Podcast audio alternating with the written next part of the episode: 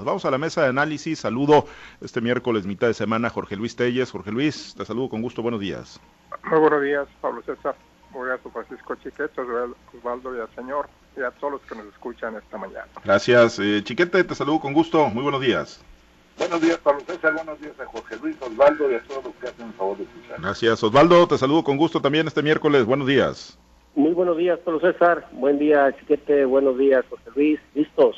Gracias, pues vamos, vamos al análisis, pues ayer ya le pegamos una entradita al bote pronto ahí a lo que fue el debate, el segundo entre los eh, candidatos y candidatas a la gubernatura organizado por el Instituto Electoral del Estado de Sinaloa. Hoy estamos a una semana de que concluyan las campañas y vendrá la elección el próximo 6 de junio. Y bueno, ayer pues ya hacíamos algunas eh, valoraciones. Jorge Luis, eh, pues dicen los candidatos que pues no tenemos lado muchas veces los periodistas, ¿no? Cuando hay propuesta, pues queremos señalamientos, denostaciones y ataques y cuando hay eso, pues decimos que no eh, plantearon o no hicieron propuestas, pero bueno, ayer ayer ya hacíamos esa valoración, ¿no? De qué nos dejó el debate y bueno, ya eh, pues un poquito más empapados, ¿no? Y analizando un poquito más adentrándonos a cuál fue cada una de las participaciones que tuvieron los candidatos. De, de plano, entonces, eh, Jorge Luis, nos mantenemos en que no, no respondió a las expectativas que nos habíamos generado y que muchos sinaloenses se habían generado este segundo debate entre los candidatos a la gubernatura, Jorge Luis. Pues sí, no, en definitiva, en definitiva no, no correspondió a la expectativa y bueno, pues me atrevo a asegurar que fue mucho mejor el primer debate que este segundo debate en el que pues yo sostengo, ¿no? Que se respetaron demasiado este, Rubén Rocha y Mario Zamora, que son los principales contendientes, y el que no respetó nada pues fue Sergio Torres, ¿no? Pero pues Sergio Torres, de hecho, pues ya, ya no figura entre los aspirantes a la gobernatura, está entre los aspirantes, sí, pero sus posibilidades ya pues son de hecho prácticamente es una carrera, una situación irremontable la de Sergio, entonces él pues con toda tranquilidad se dedicó a pegar y a, ofender, incluso a insultar a candidatos a los que a los que llamó corruptos, farsantes, entreguistas, una López Obrador, otro al gobernador Quirino Ordaz, que no hacen nada por el Estado. Entonces la situación de él pues era esa, ¿no? Golpear y golpear, pues ya sin nada que perder Sergio, pues se dedicó a eso. Y de hecho pues fue el que el que más golpeó especialmente a, Mario Zamora y a Rubén Rocha. Lo que pasó es que si ustedes se fijan y analizan el debate, en ningún momento le hicieron caso a Sergio, en ningún momento hubo una respuesta a los señalamientos de Sergio, quien, quien incluso cuando le tocó a él la pregunta en el turno número 5, si mal no recuerdo, él no contestó nada de la pregunta, ni siquiera le dedicó un par de segundos a dar respuesta a la pregunta que la moderadora le estaba haciendo para dedicar todo su tiempo a golpear a los a golpear a los candidatos buscando con esto quizás este pues mejorar su ubicación en el standing no que pues yo no veo que haya que haya mejorado en nada. Y en cambio no es que no se hayan golpeado Rocha y y este Mario sí se golpearon pero, pero como te dije anoche en mi impresión fueron golpes marcaditos como cuando hace una pelea de exhibición tipo travieso con César Chávez, que se pegan más, inclusive cuando están en una pelea de exhibición, que únicamente se marcan los golpes, que no me pegues tan duro, luego te, te, respondo yo. Y sí, pues hubo señalamientos, no nada, nada, nada nuevo, pero, pero pues ahora, en al menos en el caso de, de, Mario Zamora, no tocó para nada a la familia de, de, de, Rubén, sí le sacó pues su, sus bienes inmobiliarios, sus bienes eh, muebles, pero no le tocó a la familia, ni Rocha tampoco, ¿no? Ni Rocha tampoco se metió con él en ese sentido. Hubo otros candidatos que, que sí, que sí lo hicieron, pero pues eh, comentábamos anoche, Pablo César, que llegaste a pensar, y yo también lo pensé, bueno, pues pactarían esto, llegarían a un pacto de, de, de, respetarse, de cuando menos no invadir ciertos aspectos, de, de, de no pasar ciertos límites, y efectivamente no pasaron. Y como lo comentó Osvaldo también atinadamente, a Mario se le fue la gran oportunidad porque él cerrando el debate, cuando ya no había ninguna oportunidad de réplica de, de los demás candidatos, pudo haber aprovechado, ¿no? Para hacer un pronunciamiento contundente, categórico, firme, pero pues no lo hizo, ¿no? Todos nos quedamos con esa idea cuando supimos que él cerraba y que ya no había ninguna otra intervención, pues pensamos que Mario se iba a ensañar, ¿no? Y sin embargo, no lo hizo. Y bueno, esto viene a, a reafirmar la, tesis, la hipótesis que platicamos anoche, de que a lo mejor lo que pasa es que los dos creen que ya, que ya ganaron dos creen que van arriba en las encuestas y, y buscar una manera de no exponerse a un riesgo innecesario. Pero eso es lo que ellos piensan, ¿no? Las encuestas, pues ciertamente la encuesta de Arias Consultores le da todavía más ventaja a Mario Zamora, pero pues este la gente del equipo de Rocha responde de manera contundente con una serie de encuestas, no una, ni dos, ni tres, sino varias, en las que le dan a, Rubén Rocha pues una ventaja superior a los 20 puntos incluso. Y yo sostengo que pues esa ventaja pues no es nada creíble, porque ya sería irremontable, pero bueno, pues tampoco habría, tampoco habría que poner en, tela de juicio la, las encuestas que difunde el equipo de, de Mario Zamora, donde lo ponen arriba ya 5 o 6 puntos porcentuales, lo que, pare, lo que no parecería posible en este momento. Entonces me quedo con eso. No lo puedo afirmar de que firmaron un pacto, pero sí de que se, respetaban, se respetaban demasiado. No aprovechó Rocha la oportunidad de, de, de dar el golpe definitivo, de knockout y Mario no aprovechó tampoco la oportunidad pues de, de, buscar emparejar los cartones si es que está abajo y de colocarse a un nivel competitivo para cuando llegue la jornada electoral. Pues de hecho sí está en, un nivel competitivo, ¿no?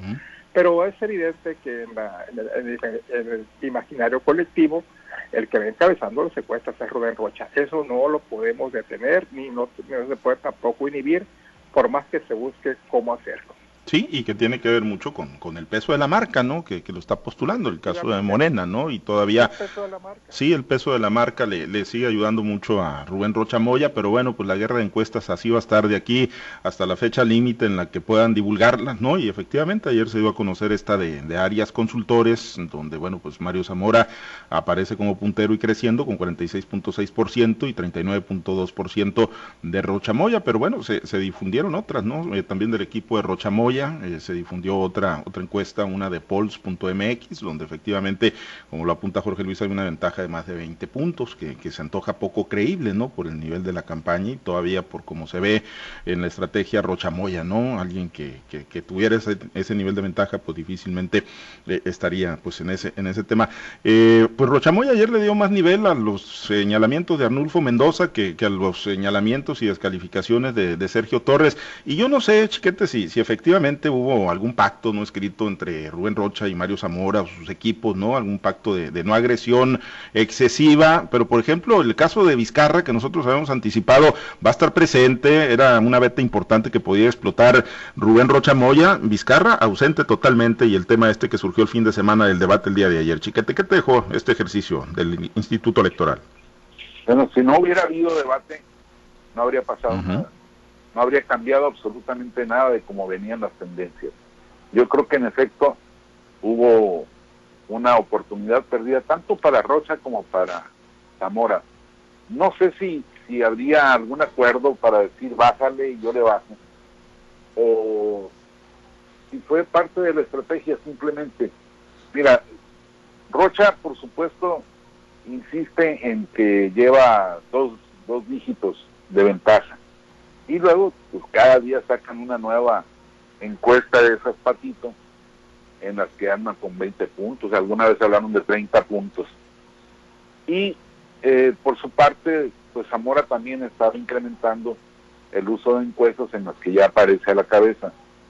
Eh, de acuerdo con, con algunos eh, comentarios y especialistas con los que yo estuve participando, coincidimos en que Zamora fue con una idea preconcebida, con una idea de sus asesores, de que ya no fuera peleonero para que para dar la sensación de que va adelante. Incluso si se fijan tanto en vestimenta como en ademanes, eh, tono de voz, eh, fue incluso expresiones como si él ya hubiera ganado. Ya no decía quiero ser tu gobernador, vota por mí, no, decía Zamora gobernador. Uh -huh. Dos o tres veces lo dijo. Entonces eso hace evidente pues que hay una estrategia de proyección de imagen. La necesita porque en efecto el equipo de Rocha ha ganado la, la percepción, la guerra de la percepción. Por más que todo el mundo opinemos que estamos en, en, en un proceso muy cerrado, pues eh, ellos han hecho correr más, más efectividad la idea de que tienen hasta 30 puntos de ventaja. y Rocha pues sí administrar esa supuesta ventaja. Yo creo que eh, hay cosas incluso que prefirieron dejar de lado. A mí hasta me ofendió el hecho de que pues vivan en un estado o en un país todos los candidatos en que no hay violencia, no hay inseguridad, no hay más que referencias muy así lejanas, muy muy colaterales y que además pues este incluso Rocha se haya puesto a, defender la política de López Obrador respecto de la pandemia, 220 y tantos mil muertos, pues es, es absurdo decir que, que, se hizo bien y que la vacunación está bien cuando vemos todo lo accidentado que está esto. Vemos estados completos como Sinaloa donde la, los adultos mayores no han recibido la segunda dosis. En fin, eh, hubo temas en los que pudieron haber establecido opiniones que le sirvieran a la sociedad, pero no, prefirieron no entrar en esos conflictos, pues Rocha para no quedar mal con su presidente, para no pegarle a la marca, y Zamora para no verse peleado con, con López Obrador y que se le, le fuera a perjudicar esa, esa imagen entre los seguidores de López Obrador. Creo que pues no nos dieron nada, porque además las, las propuestas, los planteamientos no fueron de fondo, sí, cambiaron las, las agresiones por, por propuestas, pero no hubo de fondo, no hubo algo que nos dijera, así voy a gobernar, con esta idea, con estos procedimientos. Desafortunadamente seguimos oyendo que nos van a construir el puente y si no hay río, pues nos van a poner el río para que todo esté completo. Pues sí, sí, la realidad es que pues quedaron a deber ahí los candidatos y las candidatas, eh, los candidatos, bueno, pues los punteros, ¿no? Porque los otros pues meramente testimoniales, Yolanda Cabrera pues muy muy casada con su pleito ahí en la Universidad Autónoma de Sinaloa con Héctor Melesio embargo, con su esposa. Sin embargo, Pablo César creo que tuvo una intervención valiosa ella, porque todos los señalamientos contra Cuen, el Paz y la UAS han sido muy genéricos. Y ella estableció ahí dio a conocer el modus operandi. Cómo salen los recursos, de dónde salen los recursos, quiénes los manejan, a través de quiénes se manejan. Se ve que estuvo adentro y que estuvo en buen nivel. Y entonces creo que eso es un buen punto de partida para empezar a discutir, más allá de lo electoral, la situación de la Universidad Autónoma de Sinaloa. Sí, coincido, coincido efectivamente, ¿no? Y ojalá que pues haya un seguimiento puntual a esto que planteó y que no quede pues meramente como, como pirotecnia, como parte del debate.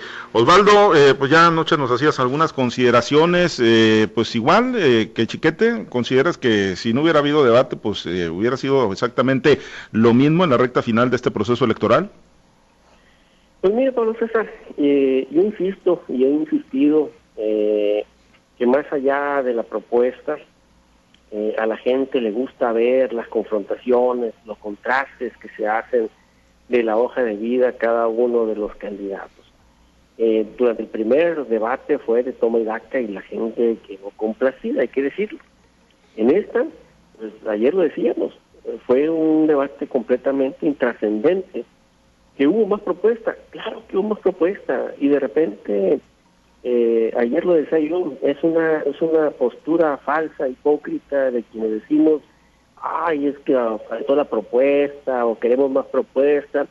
E hipócrita porque al final de cuentas eh, todo el mundo quiere ver los contrastes, quiere ver los enfrentamientos, quiere ver de qué está hecho cada uno de los candidatos para tomar una decisión. Y hoy no lo vimos, no lo vimos así de, de una manera contundente.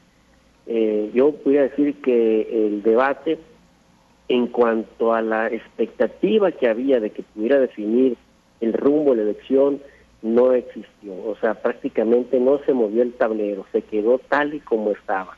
Eso sí, hubo ganadores, hubo perdedores, y, ayer lo decíamos, a ver, si tuviéramos que dar eh, un virtual ganador en función de quién hizo más propuestas, porque ese es el origen o ese es el objetivo de un debate político, eh, bueno, tendríamos que decir que fue Rosalina Millán. Fue la única que contestó puntualmente sobre los temas que le preguntaban. Y en cada una de ellas lo hizo sin leer, en cada uno lo hizo con mucho temple, con mucho carácter, con conocimiento de los temas. ella no se anduvo por las ramas o desviando la atención o contestando algo que no le preguntaban. Sin embargo, si ahorita le preguntamos a la mayoría de la gente que vio el debate cuáles son las propuestas que hizo Rosalena Millán, y seguro que no se acuerdan. La mayoría no me acuerdo, tengo que ver, leer aquí mi, borrador para acordar otra vez, acordarme de cuáles fueron las propuestas de, de Rosalena Millán. De ese tamaño es el, el gran problema que existe con las propuestas en los debates. Solamente al 6% le interesa la propuesta. Los demás quieren saber y conocer, eh, según las encuestas que se hacen, eh, quieren, quieren saber y conocer de qué está hecho cada uno de los candidatos. ¿Quién, quién tiene una hoja de vida limpia? ¿Quién la tiene sucia? ¿Quién se ha beneficiado de, con negocios hechos al amparo del poder? ¿Quién no? ¿Cómo ha sido su vida? Etcétera, etcétera. Y entonces, en ese sentido, habría, habría que decir el otro, el otro caso interesante es cuando ya se sale, cuando ya termina el debate. Una declaración que hace Rubén Rocha Moya, donde le dice a Mario Zamora, de acuerdo a esta declaración, se meta conmigo el cabrón, o sea, muestra a un Rocha que salió desviado, que salió encanizado, que perdió, se salió a sus casillas. ¿Y por qué? Bueno, porque ahí hacen los señalamientos de o, los fundamentos en lo general o la pregunta de los periodistas, no lo que pasó adentro del debate, de, qué opinión tenía de las cuestiones que se hicieron sobre los negocios que han hecho los hijos cuando él estuvo como funcionario público en gobiernos priistas.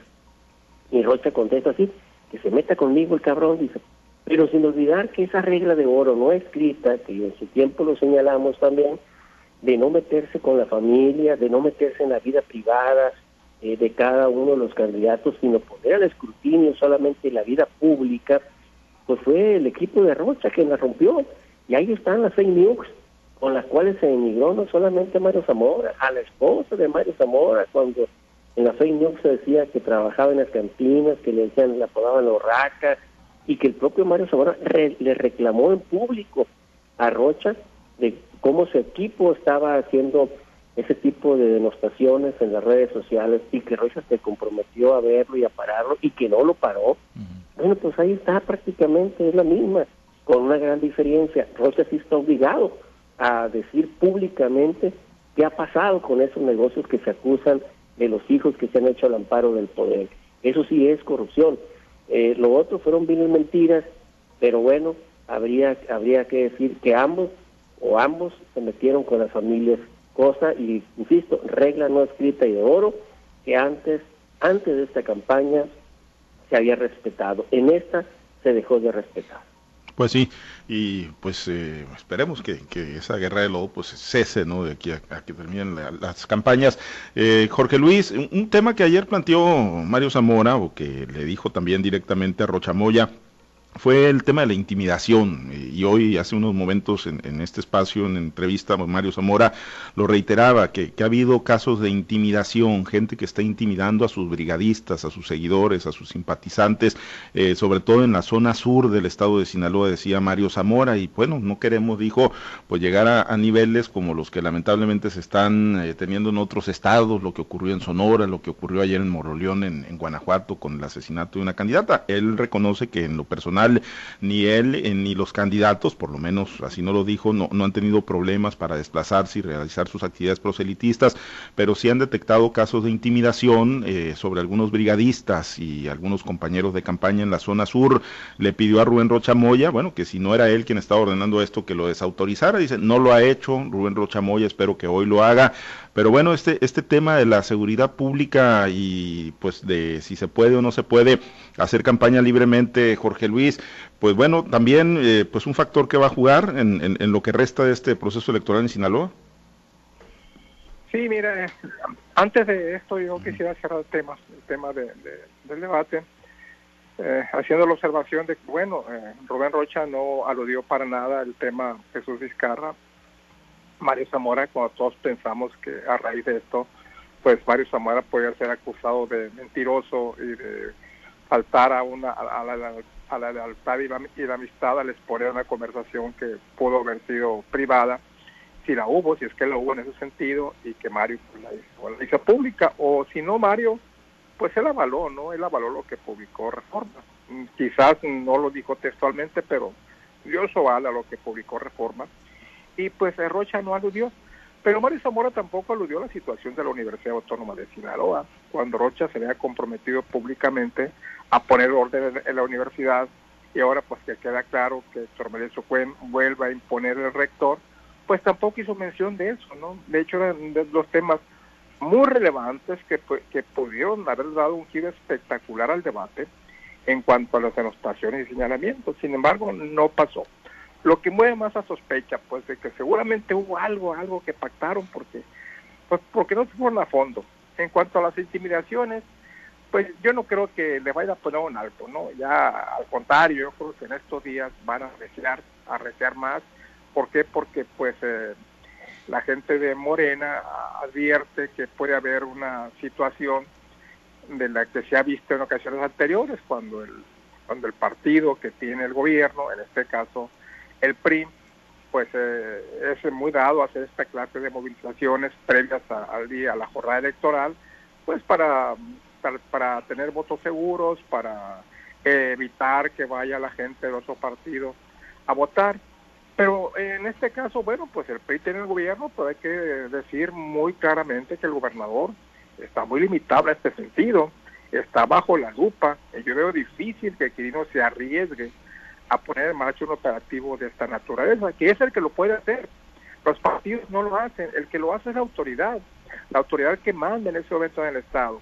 En este momento manda el PRI, pero las situaciones han cambiado radicalmente. Eh, Quirino no tiene la, la, facilidad, la capacidad, ni económica ni moral para llevar a cabo un operativo de esta naturaleza. ¿Por qué? Porque sabe que estaría arriesgando su, su futuro y que una cosa es ahorita y otra cosa será diferente después del primero de noviembre cuando deje sucesor, sea quien sea, sea el partido que sea. Él estaría expuesto a, a, lo que diga el presidente López Obrador.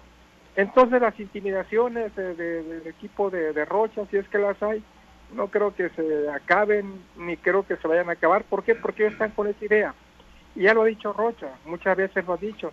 Tenemos, tenemos un equipo de gente que va a vigilar casillas y un equipo jurídico altamente especializado que va a estar listo a actuar contra un posible fraude electoral. Entonces ya están viendo esa situación. Entonces yo no creo, no creo que vayan a parar esas, esas intimidaciones. Al contrario, al contrario, van a, se van a acentuar de aquí hasta el domingo, el día de la elección, que es cuando se advierten más las movilizaciones de estas naturales. Bien, eh, Chiquete, la, la, relativa calma que se observó ayer en el debate augura una tormenta en los días finales de este proceso electoral. Yo creo que pues va, va a haber lo que siempre ocurre en las elecciones, estas movilizaciones de simpatizantes, de antagonistas, pero sobre todo me parece que nadie está pensando en enfrentar la influencia que el crimen organizado está tomando por lo pronto en otros estados de la República. Es más, esta mañana el presidente López Obrador se lavó las manos ante el asesinato de la candidata esta en Guanajuato.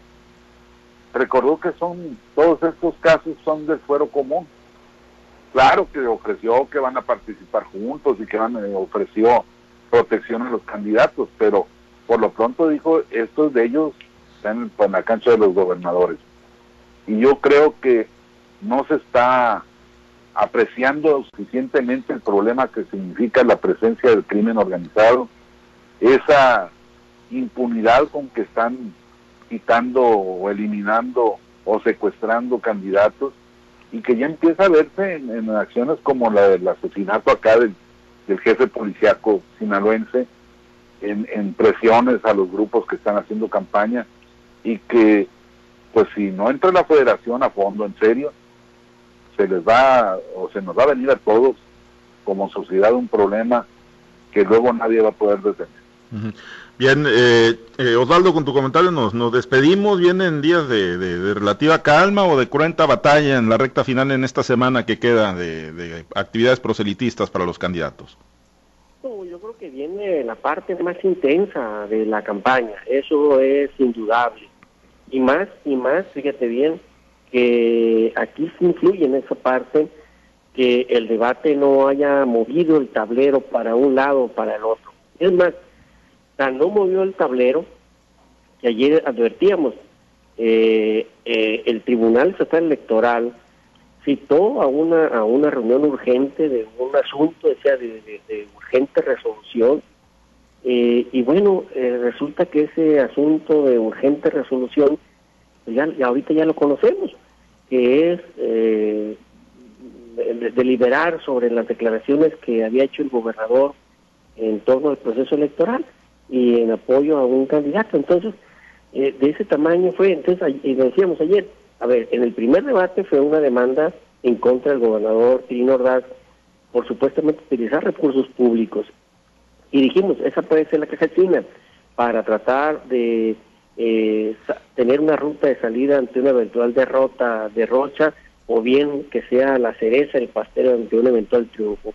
Hoy fue este caso, pero resulta que en pleno debate, pues eh, resulta que el TECIN, que es el que se dice que tiene controlado Rocha, y lo dijo Rocha, no lo decimos nosotros, porque él dice que puso a cuatro de los cinco magistrados y el otro lo ratificó, pues resulta que la votación quedó 3 a 2. La pregunta es, a ver, ¿hubo acuerdos? ¿Hubo negociaciones? ¿De qué tipo? Lo cierto es que ese tema también quedó invalidado prácticamente desde antes de que terminara el debate. O sea, si se pensaba usar convocaciones, tampoco usó, o sea, en pocas palabras, ni lo dicho en el debate eh, fue contundente de tal manera que moviera el tablero, ni lo que sucedió alrededor o en el contexto previo al debate, como fue una posible resolución de fin, tampoco movió el tablero. Entonces, ¿qué queda? Pues quedan prácticamente ya siete días de campaña en los cuales, e insisto, los candidatos van a tener que irse a buscar ese knockout de último momento, los últimos rounds, que pueda definir la elección. ¿Qué candidato va a tener ese argumento, esa nota, e, e, esa o bien va a llegar de la federación, de dónde va a llegar, para que mueva el tablero? Recordemos que hay casos como en Jalisco, donde tres días antes se acusó de, de con el narcotraficante al, candidato del PRI, Arturo Zamora, en aquel tiempo, y perdió la elección a pesar de que iba ganando. Los sinaloenses tenemos casos muy conocidos. En Ahome eh, recordemos por allá en la época del 95, 97, como días antes eh, el PAN sacaba golpes contra los candidatos del PRI y perdieron los candidatos del PRI. Entonces, eh, esa, práctica también se va a dar y seguramente se tiene contemplada. ¿Quién va a dar ese golpe tercero? ¿Quién sabe?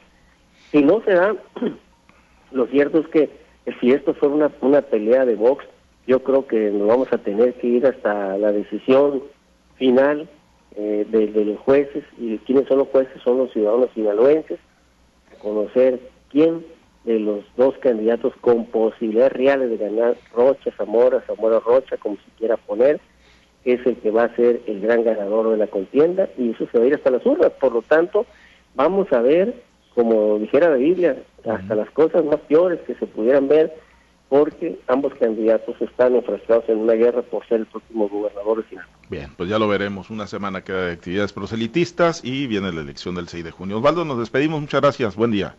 Habrá que estar pendiente. Saludos, muchachos. Gracias, Jorge Luis. Excelente miércoles. Buenos días. Gracias, Chiquete. Buen día. Buen día, saludos a todos. Gracias a los compañeros operadores en las diferentes plazas de Grupo Chávez Radio. Muchas gracias al auditorio, a Herbert Tormenta por su apoyo para la transmisión en Altavoz TV Digital. Nos despedimos. Soy Pablo César Espinosa. Le deseo a usted que tenga un excelente y muy productivo día.